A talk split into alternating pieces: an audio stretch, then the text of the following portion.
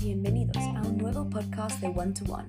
En el episodio de hoy hablaremos de los errores que puedes cometer en tu gestión de la empresa durante la fase de negociación de la venta. Cómo saber cuál es tu papel, cuánto debes involucrarte y cuándo dar un paso atrás y dejar trabajar a tu asesor.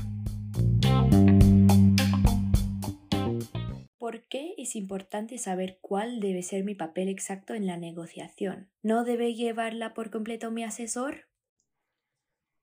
Aunque es importante que no desatiendas el negocio durante la venta, no pienses que tu trabajo ha terminado una vez que contratas a un asesor. Lamentablemente, una vez que han firmado un acuerdo con un asesor, hemos visto a muchos empresarios cometer el error de desconectarse totalmente del proceso de venta. El truco para que una venta tenga éxito es encontrar el equilibrio entre la atención a la empresa y la venta.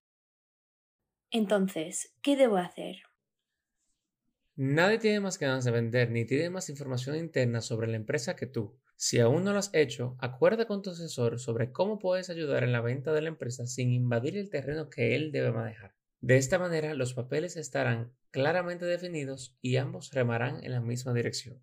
Una vez que tu asesor identifique a algunos compradores cualificados, tu papel consistirá en dar al comprador la seguridad de que la empresa puede ser adquirida y mantenida de forma efectiva. Tus interacciones con el posible comprador tendrán un impacto significativo en la venta de tu empresa.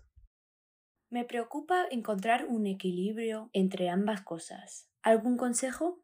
Sé precavido todo el tiempo y ten en cuenta lo que se requiere para alcanzar el cierre de la venta. Debes mantener tu atención en tu empresa para lograr los mayores niveles de rentabilidad y estabilidad hasta que se firme el acuerdo de compra-venta. Aunque las cosas vayan bien, sé paciente durante todo el proceso. Puede llevar tiempo encontrar un comprador adecuado y completar la transacción. ¿Y si ya he encontrado un comprador? Encontrar un comprador o incluso recibir una oferta de compra no significa que la empresa esté vendida. Aunque te sientas cansado, no bajes la guardia reduciendo las operaciones de la empresa. Un descenso brusco de las ventas y los beneficios o la salida de personal clave podrían llevar al comprador a buscar una salida del acuerdo o a renegociar el precio. ¿Puede ocurrir algo así en esta fase del proceso de la venta?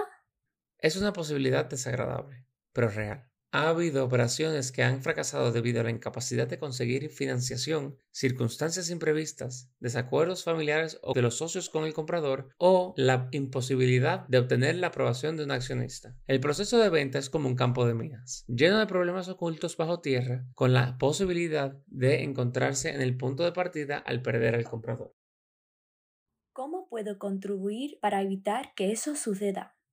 Eres el principal interesado en el éxito del proceso de venta. El asesor puede atraer a los interesados, pero tu papel es persuadir a esos compradores potenciales para que se conviertan en compradores expresando optimismo sobre el futuro de la empresa. Por último, ¿algo más que deba tener en cuenta?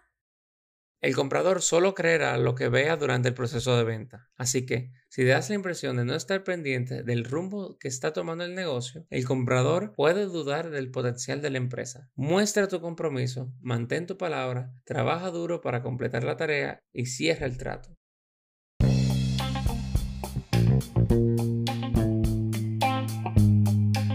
Gracias por escuchar. Esperamos que esta información haya sido útil. Les esperamos en el próximo episodio.